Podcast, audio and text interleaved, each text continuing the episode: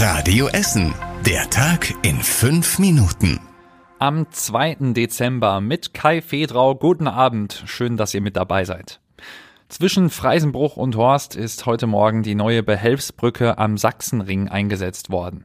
Der große Kran wurde dafür schon gestern aufgestellt. Heute früh sind dann aber auch die ersten Brückenteile angekommen. Zuerst wird ein Teil mit der neuen Fahrbahn auf die Unterbauten gelegt. Danach werden die beiden anderen Brückenteile vor Ort zusammengesetzt und an der richtigen Stelle vom Kran platziert. Wenn das alles soweit ist, muss die Bahn die Oberleitungen unter der Brücke neu installieren, damit ab Ende nächster Woche die S1 wieder fahren kann. Die Fahrbahn und der Gehweg sollen Weihnachten fertig sein.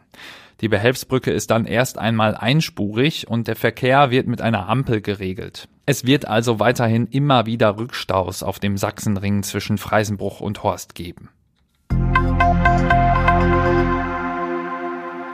An den Kinderkliniken in Holsterhausen und in Huttrop sind momentan sehr viele kranke Kinder. Beide Kinderkliniken sind aktuell voll ausgelastet. Vor allem sind da viele Kinder, die sich mit dem RS-Virus angesteckt haben. Zusätzlich sind da aber auch viele, die Corona- und Grippeinfektionen oder andere Krankheiten haben. Claudio Finetti ist Chefarzt in der Kinderklinik am Elisabeth Krankenhaus und hat uns die Lage im Radioessen Interview so beschrieben. Dramatisch trifft es wohl also ich denke schon, dass wir von der Auslastung her am Limit sind und auch das Personal nicht übers Limit hinaus, aber schon am Limit arbeitet. In Huttrop sind alle Betten belegt. Teilweise liegen die Kinder auch auf anderen Stationen. An der Uniklinik in Holsterhausen wären noch Betten frei. Da fehlt aber das Personal für die Betreuung der Kinder. Teilweise schickt die Uniklinik die kleinen Patienten in andere Krankenhäuser. Die Infektionswelle ist bei den Kindern in diesem Jahr besonders heftig, meint die Uniklinik. Die Essen Motor Show in Rüttenscheid steht an. Schon heute hat die Tuningmesse für Fachleute und Journalisten geöffnet. Ab morgen dürfen dann aber auch Besucherinnen und Besucher rein. Bei der Motorshow gibt es wieder verschiedene Highlights zu sehen. Zum Beispiel einen Tesla mit 900 PS, der eine vegane Innenausstattung hat. Etwa 500 Aussteller aus 13 Ländern zeigen in der Messe Essen alles rund um Sportwagen, Tuning und Classic Cars. Bis zum 11. Dezember bleibt die Motorshow geöffnet. Auf dem Schulhof der Ardei-Schule in Stadtwald sind zwei Klassenräume im Moment unnutzbar, weil es da gestern Abend gebrannt hat.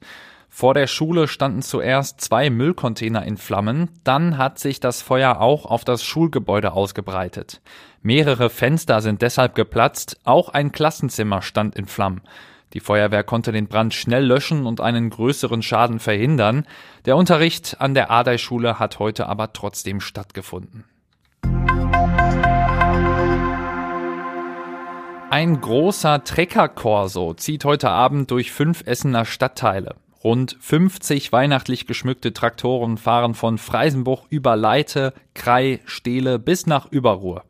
Bei der Rundfahrt werden Spenden für unsere Aktion Lichtblicke und für die Kinderklinik in Holsterhausen gesammelt.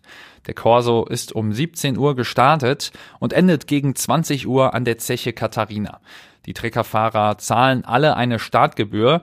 Die wird von den Werbegemeinschaften aus Krei, Freisenbruch, Stehle und der Überruhr Bürgerschaft jeweils verdoppelt.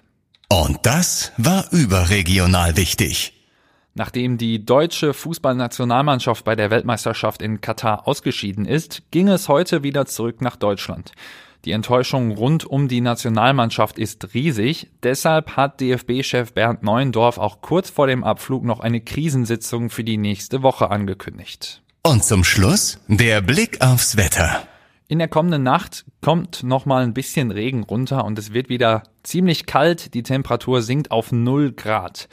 Morgen haben wir dann wieder viele Wolken am Himmel, es bleibt aber trocken und es wird wieder kalt bei drei Grad und am Sonntag wird es ähnlich. Höchstwerte liegen da bei vier Grad.